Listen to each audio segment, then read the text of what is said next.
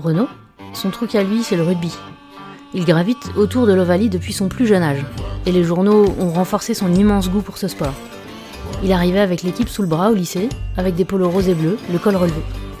Le lycée d'ailleurs, ça a été un peu compliqué. Mais aujourd'hui, c'est un professionnel accompli et épanoui qui nous raconte son parcours. Des opportunités, des rencontres, qui l'ont mené jusqu'à son métier de journaliste grand reporter dans le plus select des journaux de sport nationaux. Merci à lui, bienvenue dans les enquêtes métiers, bonne écoute. Je m'appelle Renaud Bourrel, j'ai 42 ans et je suis grand reporter euh, pour euh, le média euh, L'équipe, puisqu'on ne dit plus journal, parce qu'aujourd'hui on est, on multi-support, comme on dit, multitâche, presse écrite, web, internet, des podcasts aussi, de la télé quand on est sollicité, tout ça. Je grand reporter plus spécialisé dans le sport, le rugby en première langue, et après, euh, j'ai eu la chance de pouvoir faire euh, beaucoup d'autres euh, sports, vélo, Formule 1, tennis, 4 années au foot, sur le PSG. Initialement, tout petit, et si j'en crois ma mère, je voulais être dentiste dans la jungle. Parce que j'avais un livre où il y avait un oiseau qui brossait l'une des deux dents d'un hippopotame et du coup, ça me fascinait. L'oiseau était habillé en dentiste et tout. Voilà, il nettoyait les dents de l'hippopotame dans un marais et tout. Et j'ai encore l'image en tête, ça me fascinait. Donc j'ai longtemps voulu être dentiste dans la jungle. Ensuite, euh, ça a été euh, pompier, parce que euh, ça me fascinait aussi plutôt le côté physique et un peu héros du quotidien. Aussi en parallèle, joueur de rugby, mais j'ai quand même très tôt et très vite compris que ça serait pas possible. J'étais pas du tout assez bon. Et j'ai toujours été un grand consommateur de presse. J'étais abonné très jeune à Libération par ma mère. Et, euh, et moi, bon, comme mes parents s'intéressaient pas vraiment au sport, je m'achetais l'équipe quasiment euh, tous les matins en allant, euh, en allant à l'école. J'ai un parcours scolaire. Bon, chaotique, c'est pas ça, parce que sinon, j'aurais peut-être pas réussi quand même, mais ça a vraiment été très pénible, tout ce qui a été collège, lycée. Je me projetais un peu dans le journalisme, à partir peut-être de la, de la seconde, ouais quand on commence vraiment à réfléchir à l'après-bac. Quoi. Mais je pense à partir de la seconde, j'ai commencé à me dire que c'est un métier, euh, le journalisme, euh, et surtout grand reporter. Moi, j'avais envie de voyager. quoi. J'avais envie de, j'avais eu la chance de voyager quand j'étais petit grâce à, mes parents, donc euh, j'avais vraiment envie d'aller de voir ailleurs. quoi. Mais, mais je me projetais pas forcément dans le sport, même si j'en pratique, si je faisais beaucoup de sport, du, rugby notamment, mais je me projetais pas à l'équipe parce que j'étais tellement mauvais à l'école et je me disais que pour arriver à l'équipe, il fallait être fallait avoir 20 sur 20 en orthographe, euh, un style de dingue, euh, être trilingue, des choses comme ça. Je me projetais dans le journalisme, mais sans avoir euh, l'ambition d'intégrer une, maison comme celle dans laquelle je suis aujourd'hui. J'étais assez conscient d'avoir un bon contact avec les gens, c'est-à-dire d'avoir une facilité à aborder, une curiosité, poser des questions, écouter, relancer, discuter, ça j'aimais bien, le contact avec les gens. Le voyage aussi, les déplacements, travail qui serait pas sédentaire, parce que je pense que ce qui m'a beaucoup euh, euh, rendu la scolarité pénible, c'est le caractère sédentaire de la scolarité justement. Et puis parce qu'aussi j'avais plutôt euh, plus de facilité, hein, si on peut dire, littéraire que mathématique.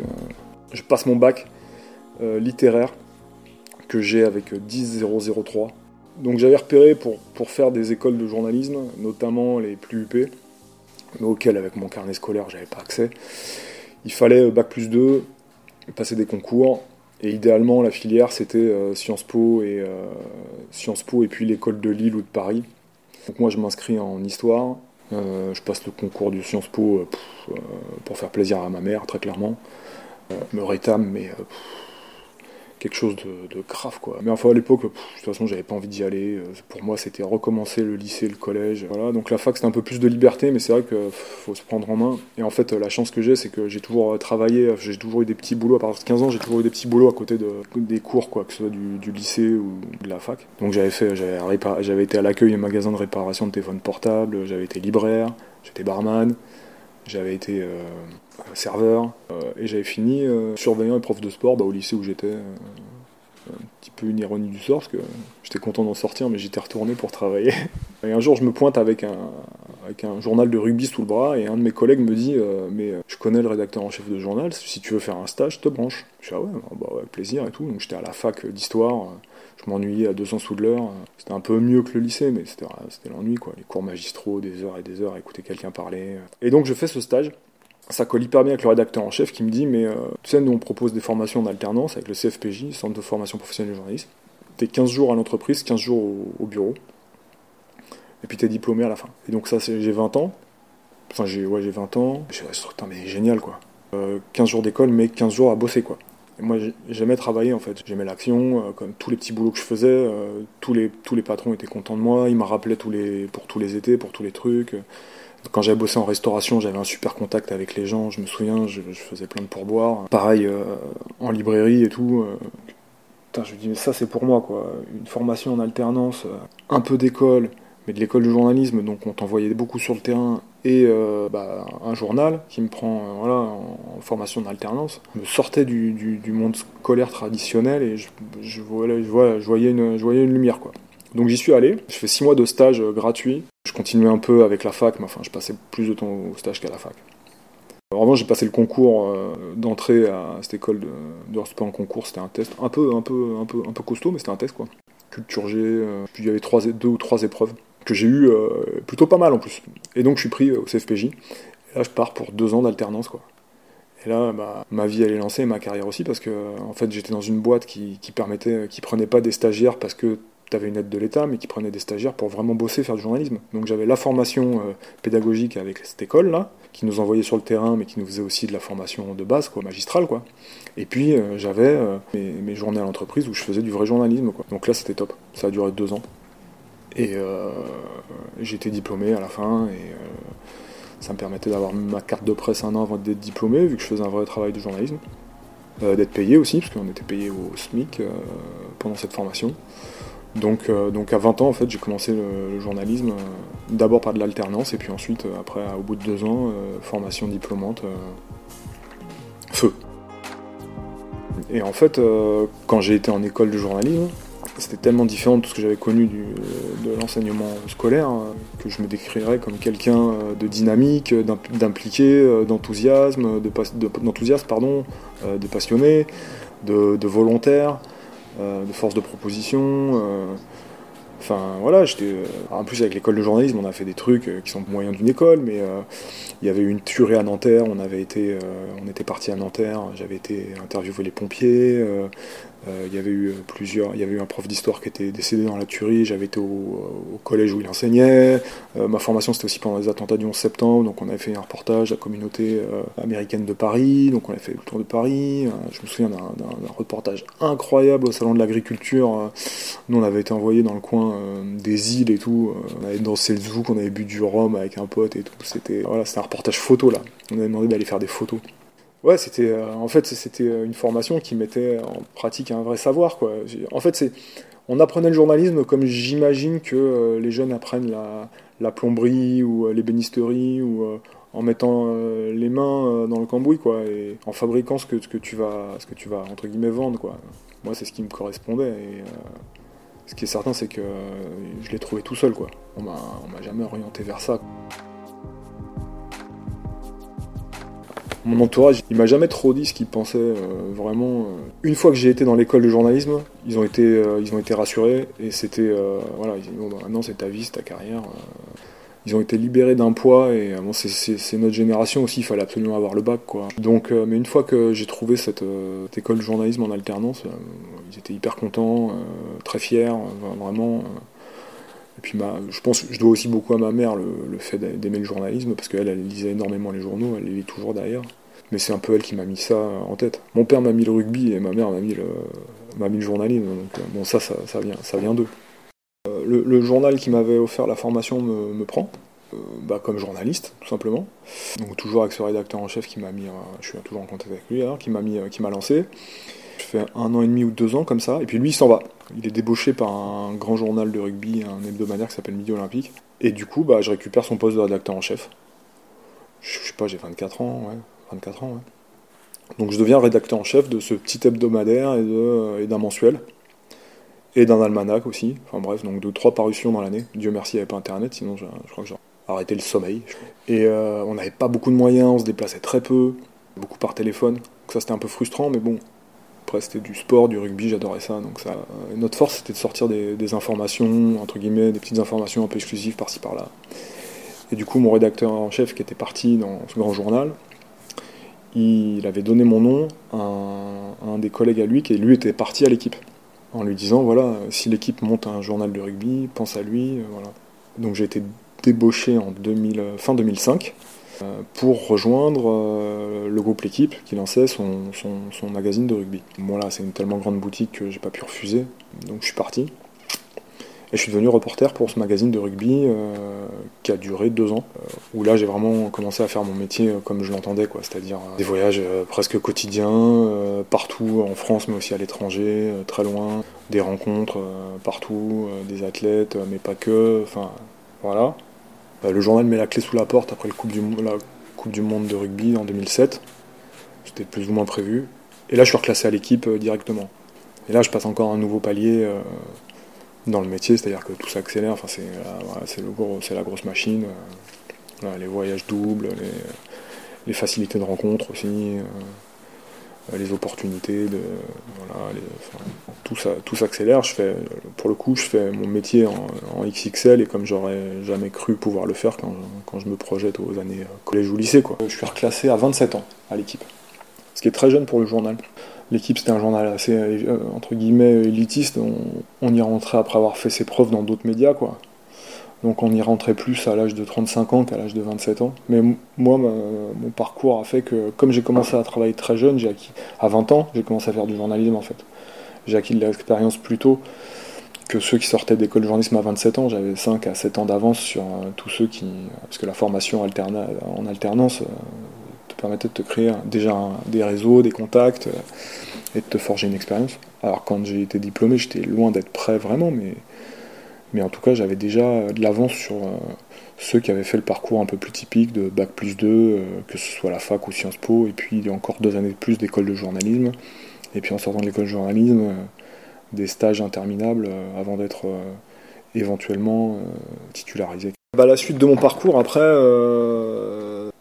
quelque part, quand on arrive à l'équipe, c'est un aboutissement. Alors, c'est une très grosse boîte, euh, très euh, qui, met énormément de pression, sur laquelle on se met énormément de pression, de, résultats, quoi, dans la qualité d'écriture, pour être premier sur l'info. On n'y arrive pas toujours, mais en tout cas, c'est la pression qu'on se met. Moi, je crois que j'ai toujours eu un peu ce complexe du, euh, du cancre, en fait. J'ai jamais l'impression que c'est bien, j'ai l'impression que je suis là par effraction, des choses comme ça. Donc, j'ai vraiment énormément travaillé pour pour rendre l'appareil aux gens qui m'ont fait confiance. quoi. J'ai beaucoup marché comme ça. Et le gars qui m'a fait euh, les, deux, les, deux, euh, les deux confrères, collègues, qui sont des amis maintenant, euh, qui m'ont fait en qui à l'équipe, sont même trois. Il y en a un qui m'a dit T'es pas favori pour être reclassé. J'étais reclassé le premier parmi ceux qui faisaient partie du magazine qui ont fermé. Il dit T'es pas favori, mais t'as tellement d'enthousiasme et de, force de travail et de volonté que, voilà, on t'a pris toi. Il faut que tu gardes cette fraîcheur parce que la machine elle est lourde chez nous, l'inertie elle est, elle est compliquée.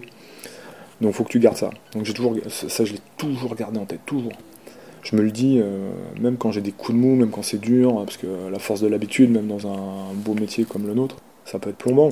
Et donc j'ai essayé de garder ça, quoi, cette énergie, euh, me faire des contacts, euh, être, toujours avenant et puis essayer de faire le mieux mon métier possible, c'est-à-dire progresser dans mon écriture, aimer ce que je fais parce que je me dis que si j'aime ce que je fais, ça veut dire qu'il y a des gens qui l'aimeront. Alors il y en a qui l'aimeront pas, c'est obligatoire, hein, mais si tu rends un truc que t'aimes pas, il y a beaucoup de choses, il y a beaucoup de chances que peu de gens l'aiment. Si tu rends quelque chose que t'aimes, voilà, tu, voilà, il y a ça. Et puis le cœur de notre métier, c'est l'information. Et moi, j'ai toujours essayé d'avoir le plus d'informations euh, possible, entre guillemets, exclusives ou des choses comme ça. Que ce soit des interviews. Euh. Mon but, ça a été ça.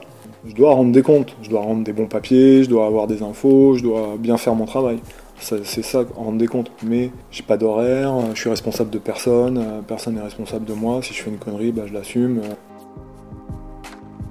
Donc bah, depuis tout ce temps, bah, je, je fais la même chose. Sauf que j'ai acquis euh, avec l'expérience, avec les années, euh, un statut qui me permet euh, non seulement voilà, de, m'épanouir dans ma spécialité, c'est-à-dire de, faire les trucs vraiment sympas dans le rugby, mais aussi d'être en renfort sur d'autres sports, et donc d'aller m'exprimer sur d'autres choses, pour, voir d'autres choses, pour se diversifier, pour rencontrer d'autres gens pour se mettre en danger un peu quand même. Euh, c'est vrai que quand on, est, on a l'habitude d'un milieu, bah, on ronronne, et, alors que là, je me souviens que par exemple, euh, l'année du Covid, en fait, le, Tour de France avait été euh, décalé de 3 ou 4 mois. Et sur les dates où il aurait dû avoir lieu, on m'a envoyé sur chaque étape pour raconter une histoire. du Tour, donc je suis allé rencontrer des, amis de Poulidor dans son village, je suis allé rencontrer un illustrateur de BD près de Lyon qui est fan de vélo, je suis allé rencontrer une association tous les jours grimpe un col en vélo, en association, ils, sont, ils boivent un coup en haut, enfin bref, et tous les jours, euh, je faisais une nouvelle rencontre, et tous les jours, donc après cette rencontre, il fallait que j'écrive le papier pour le lendemain, une double page, donc ça demandait, euh, voilà, c'était un truc, euh, un truc de dingue, c'était un exercice hyper périlleux, mais le fait qu'on me l'ait confié, c'était un signe de confiance et de, voilà, qu'on appréciait mon travail. J'ai écrit des livres. Le premier, j'étais content de le faire parce que, voilà, quand un journaliste, écrire un livre, ça pose le bonhomme et tout. Le deuxième, c'était un livre assez sympa pour les fans, euh, pour les fans de, data, de compilation de données, de records, de machin et tout. C'était très fastidieux, c'était que des chiffres, des records, des machins. Je l'avais fait avec une super maison d'édition, des gens charmants. Et le troisième, c'était vraiment un super bouquin. Euh, l'objet est magnifique. Donc c'était super parce que je l'ai fait avec un très bon pote et un, joueur, un ancien joueur qui est un entraîneur aujourd'hui, qui est un super mec. Donc le temps qu'on a passé ensemble tous les trois, c'était génial. Il y, a, des gens qui adorent ça. J'ai des collègues qui écrivent. Euh, bah, euh, mon collègue Vincent Duluc au football, qui est, la plume de l'équipe et, euh, la plume du football en France. je crois qu'il publie facilement 2-3 bouquins par, par an et il, écrit tous les jours dans le journal. Quoi. Donc, bah, mon quotidien, c'est un peu le même que celui que, que je décris depuis, depuis le début de l'entretien. quoi. C'est-à-dire que euh, mon quotidien, c'est euh, c'est euh, énormément de temps passé au téléphone, que ce soit pour des interviews, avoir des informations, faire du réseau. c'est énormément de rendez-vous. par exemple, là, on va se quitter. J'ai un déjeuner avec un, avec un collègue et un agent, et puis ce soir je vois un joueur à 19h. C'est un métier qui est un peu dur parce qu'on n'a on pas d'horaire, on est joignable tout le temps. Euh, quel que soit là, euh, quel que soit. Après, les gens ils dorment aussi un peu, mais bon, quelle que soit l'heure, ça m'arrive d'avoir des coups de fil qui durent jusqu'à 2h du matin pour le travail. Les amplitudes sont très longues, on travaille souvent de nuit. Mon quotidien, c'est ça, quoi. C'est des, horaires anarchiques, c'est moi ce que j'aime. des déplacements aussi, beaucoup. Ce week-end, ce sera Marseille. Au mois de juin, c'est le Japon. Euh, donc, euh, voilà. Et puis, c'est évidemment euh, la rédaction des papiers. La nouveauté sur les 3, 4, 5 dernières années dans notre métier, c'est l'émission de l'Internet en fait à, haute dose. Ce que je veux dire par là, c'est que maintenant, il faut être réactif sur l'information parce que les gens ont accès à l'information en permanence via les réseaux sociaux et, via les applications. Donc, avant, on écrivait du, jour pour le lendemain. Aujourd'hui, on peut écrire d'une minute pour l'autre. Donc, euh, ça change beaucoup de choses dans la façon de faire, quoi. Ça veut dire que je peux tout à fait, euh, si je suis dans le métro, rater ma station parce que je suis en train d'écrire un papier sur mon téléphone ou euh, voilà des choses comme ça. Donc, c'est un métier qui est, très, qui est très prenant, qu'occupe l'esprit en permanence sur plein de choses. C'est est-ce que j'ai cette information-là C'est ah tiens, j'ai trouvé une bonne formule de phrase pour mon papier de mercredi, je la note. ça, peut, ça peut réveiller la nuit aussi. Et puis euh, c'est euh, caler des rendez-vous, caler des voyages, appeler des gens des dizaines de fois qui vous rappelleront peut-être jamais. Euh, c'est aussi sortir des infos qui dérangent parfois, voir qui conduisent sur du dopage, sur des malversations, des, conflits d'intérêts, des choses comme ça, qui vous conduisent aussi à beaucoup de conflits avec des personnalités, voilà. ce qui n'est pas toujours agréable mais qui fait partie du métier. Donc ouais, c'est un prisme extrêmement large. En fait, euh, c'est un métier qui permet d'apprendre euh, énormément de, choses au fil de sa carrière. Euh, sur la psychologie des gens, sur, mais aussi sur le business par exemple, en sport typiquement, le marketing sportif, les transferts, donc le droit du travail, euh, la fiscalité, enfin des tas, de choses, et puis euh, aussi sur le droit, par exemple nous on est attaqué en justice, ou quand on couvre des procès, parce qu'il y en a aussi dans le sport, enfin voilà, donc ça, permet d'apprendre, de toucher à tellement de domaines. On, nous voit souvent comme des gens qui allons au stade et racontons le match, mais c'est effectivement une partie du métier, c'est la plus agréable. On touche à plein d'autres choses, et ça c'est super, quoi. Du coup, là récemment, euh, j'ai fait euh, l'interview d'un témoin direct de l'assassinat d'un joueur de rugby boulevard Saint-Germain euh, il y a un mois et demi. Et donc, ce témoignage, cette personne, bah, elle m'a raconté comment elle a été prise en charge, tout ce qu'elle a vu évidemment, mais ensuite comment elle a été prise en charge par la police, son interrogatoire, toutes ces choses-là. Et puis derrière, il y a eu les allers-retours de son papier avec nos avocats, avec ses avocats, pour qu'elle risque rien, pour que nous non plus on risque rien. Tout ça, c'est hyper enrichissant. Et j'ai 41 ans et c'était la première fois que je faisais ça. Alors j'avais déjà eu des affaires. qui m'avaient fait toucher au droit, par exemple, et à, la justice, mais, mais là, on était quand même dans autre chose, quoi sur un assassinat et le témoignage d'un assassinat. Donc j'ai appris encore de nouvelles choses et euh, ça c'est c'est top. Ça n'a pas de prix quoi. Comme il avait plein de choses à nous dire, mais qu'en plus il lui est arrivé un truc entre temps qui va changer sa carrière. De l'épisode de Renault, on en a fait deux. Retrouvez la suite de son témoignage dans le prochain épisode des enquêtes métiers.